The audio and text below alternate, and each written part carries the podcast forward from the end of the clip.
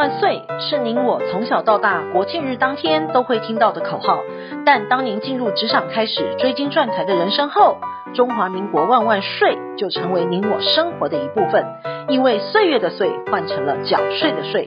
纳税是人民的义务，但节税是您我的权利，所以唯有正面对战，才有博胜的机会。聪明的您，就是要有强大的应税智商。每周二与五，Cindy 都会与您在空中一起练税功，也欢迎大家持续练功。想税的听众们，大家好，欢迎回到想税的单元。本周的新闻重点有五则，提供重点摘要给您。第一，八点五亿元遗产太多没处花，还选五十人帮忙花。第二，境外信托注意 CFC 申报。第三，股票两清等买卖，两税等着您。第四，税收史上第三高，总税收总额三点四兆。第五，国税局站岗，早餐店月营收五十万，反提诉愿失败。第一，八点五亿元遗产太多没处花，还选五十人帮忙花。德国化学和制药公司巴斯夫创始人的后裔恩格霍尔恩，他从前年的九月起继承了祖母两千五百万欧元。折合台币约是八点五亿元的遗产。奥地利是少数不征收遗产税和死亡税的国家之一，但恩格尔却认为他继承了一笔财富以及权利，但却不用为此付出任何的条件，也不用缴税，认为此举非常的不道德，因此决定捐出百分之九十的遗产。恩格尔霍斯的想法是成立一个良好再分配的委员会。接着会发出一万份神秘的邀请函，随机寄给奥地利的公民。而收到邀请函的公民可以在网络或是线上报名，并从中选出五十名正选、十五名备选名单。接着会邀请五十人共同商议该如何花掉这笔钱。第二，境外信托注意 CFC 申报。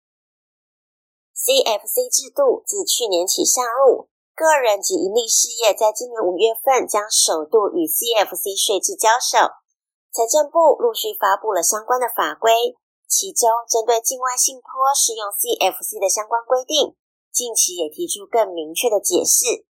其中，境外信托是不少金字塔顶端人士在家族传承时常运用的传承工具，在 CFC 的税制之下，是以信托实质受益人为课税的对象。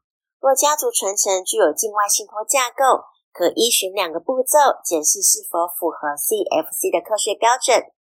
第一个是判断信托类型是自益或是他益信托；第二个是判断是否符合 CFC 持股比率等要件，并确认谁应该申报 CFC。依照财政部的解释，孳息受益人已确定且特定者，受益人和关系人直接。或是间接持有低税负关系企业的股权，合计达五十趴，或是对其具有控制能力者，该低税负关系企业应被认为孳息受益者的 CFC。举例来说，陈先生原本直接持有 A 公司百分之百的股权，后来透过信托的安排，将全数的股权移转到信托业者持有附属管理公司之下，信托孳息的受益人为陈先生的长子、次子。收益的比例是七十及三十趴。前述的案例呢，显然是他益信托申报 CFC 的义务实质受益人就是长子以及次子。接下来呢，要判断 CFC 的认定，长子的收益比例是七十趴，但个人就超过了五十趴了。A 公司为长子的 CFC，次子收益比例虽然是三十趴，但因为两亲等内的关系需要合计，加计长子的七十趴，后来为百分之百。A 公司也是次子的 CFC。第三，股票两清等买卖，两税等着您。若父母将持有公司的股票出售给子女，是属于两清等之间的买卖股票，别忘了要缴纳证交税以及办理赠与税的申报。依照证交税条例的规定，私人间买卖股票，应由买受人于买卖交割当日，按交易成交价格千分之三税率。代征证交税，并在代征次日填写证交税缴款申请书，前往代收税捐机构缴纳。而父母出售股票给子女，属于两清等之间的买卖，除了缴纳证交税之外，并依遗赠税法的规定，检附相关的证明文件向国税局申报。举例来说，甲君在去年十一月出售某公司的股票十万股给儿子，约定每股成交价格是十五万，并按成交价值一百五十万元支付价款。儿子要按买卖股票交易填写缴款书，并在缴款书注记两期等买卖间股票移转处打勾，缴纳千分之三的证交税。第四，税收史上第三高，总税收总额三点四兆。财政部呢近日公告，一百一十二年度总税收超过了三点四兆，超增了三千六百一十七亿。若加上地沿路降税收，小额规模上看三千九百一十亿元，是史上第三高。其中关税、营所税、增所税、营业税、房屋税、牌照税、印花税等七税目税收皆创新高。遗产税则是历年次高，但是土增税、烟酒税表现黯淡，未达预算目标。税收表现超乎预期，主要是来自四大税目的挹注。首先是综所税。因为薪资、股利等增加，加上连续升息，使得利息扣缴所得成长，综所税超出预算一千六百三十五亿元。其次是营业税，由于民间消费动能劲扬，休闲娱乐、零售、餐饮等消费热潮，带动税收的成长，再加上升息扩大了金融业的利差，也推升营业税，全年高出预算九百四十亿元。第三个是证交税，台股受到 AI 题材的激励，冲出了量能，全年超过总预算四百二十二亿。第四个是银所税，由于一百一十一年企业获利优于预期，全年超增两百八十七亿。第五，国税局站岗，早餐店月营收五十万，反提诉愿失败。随着解封，外食人口的回笼，外食量逐年的大增。人均消费也跟着增长，吃早餐更是人一天活力的来源，因此消费额也是十分的惊人。国税局的查定作业也是跟以前一样的，会选择一天平常日去站岗，按一天的查定结果来推算月营业额。其中呢，有两家早餐店营业额都超过二十万，跨入了开发票的门槛。因为早餐店是属于饮食业，计算公式是固定的。首先呢，是要选定查订的日期与营业的时间，租金、店内员工、营业面积、店内桌数以及座位，还会拍摄店内的情况、商品价格、访谈报告、负责人签名等等的。